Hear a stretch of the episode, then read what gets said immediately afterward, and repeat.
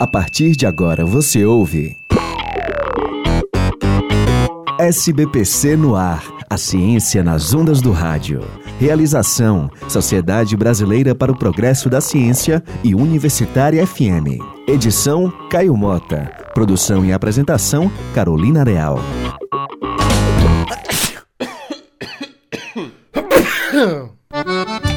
Cerca de 30% da população brasileira sofre com reações alérgicas. E quem nos garante isso é a ASBAI, a Associação Brasileira de Alergia e Imunologia.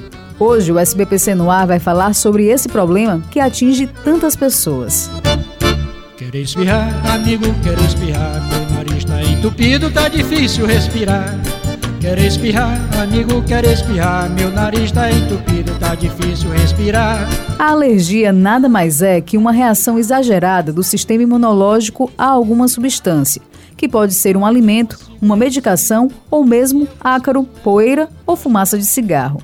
Essa doença pode se manifestar no nosso organismo de várias formas, seja na pele com manchas, coceira e inchaço, ou no sistema respiratório. E muitas pessoas acreditam que logo no primeiro contato com a substância a doença se manifesta. Mas não é bem assim. Vamos imaginar então uma torneira pingando água em um copo. A água é o alérgeno, o agente que causa a alergia, e o copo é o nosso organismo. Em algum momento, esse copo acaba transbordando, e é aí que a reação alérgica acontece. E embora as alergias se manifestem em quantidade semelhante no Brasil todo, o alérgeno mais comum muda de acordo com a região. No Nordeste, por exemplo, o ácaro é o principal causador das reações. Já nas regiões Sul e Sudeste, é o pólen. Uma das alergias mais comuns é a rinite alérgica, que causa espirros frequentes, coriza, vermelhidão e coceira nos olhos. Essa doença afeta 26% das crianças e 30% dos adolescentes no Brasil, mas muitos nem sabem que tem essa doença. Liana Jucá, médica alergista e diretora regional da Associação Brasileira de Alergia e Imunologia, explica um pouco sobre a rinite. A alergia mais comum, que é mais habitual no consultório, no atendimento, que muitas as pessoas nem reconhecem como alergia, é a rinite alérgica normalmente tem que ter uma exposição a algum fator do ambiente para a pessoa apresentar os sintomas. Só que é uma doença que não traz risco de vida, na verdade. Então a pessoa às vezes leva anos para ir atrás de um tratamento. Só que ela tem muito impacto na qualidade de vida. Então a pessoa dorme mal, porque não consegue respirar bem pelo nariz, fica muito cansada. Então é uma doença que não é uma doença grave, mas que traz muitos, muitas complicações e que tem que ser tratada precocemente. Além disso, existem alguns fatores associados ao crescente número de alergias no mundo. Entre eles estão o aumento da poluição do ar, a mudança no estilo de vida das pessoas e a dieta. Mas como saber se eu tenho algum tipo de alergia? Hum?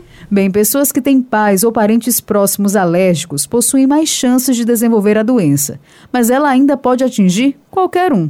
A alergista Liana Jucá explica quais são os métodos mais utilizados hoje para o tratamento das alergias. É muito importante que o paciente, junto com o médico, identifique qual é a causa, para depois ele não se expor mais àquele determinado desencadeante. Por exemplo, se for um alimento, afasta o alimento. Se for um medicamento, afasta o medicamento. Depois desses cuidados, aí tem os medicamentos que podem ser utilizados. Pode ser utilizado os antialérgicos, os medicamentos que a gente chama de anti-inflamatórios, como sprays nasais ou sprays orais para tratar, no caso, a asma. Ou então existe um tratamento para alergia respiratória, que é a imunoterapia, em que a gente tenta é, desenvolver uma resistência àqueles é, inalantes, que são as causas da alergia respiratória. Por isso, consultar um especialista é essencial, tanto para saber a substância causadora da crise alérgica, quanto a melhor forma de tratar. O nosso SBPC no ar termina aqui. Se você quer saber mais sobre ciência, acesse o nosso site portal.sbpcnet.org.br. Esse programa teve apoio à produção de Mariana Lopes. Até a próxima edição.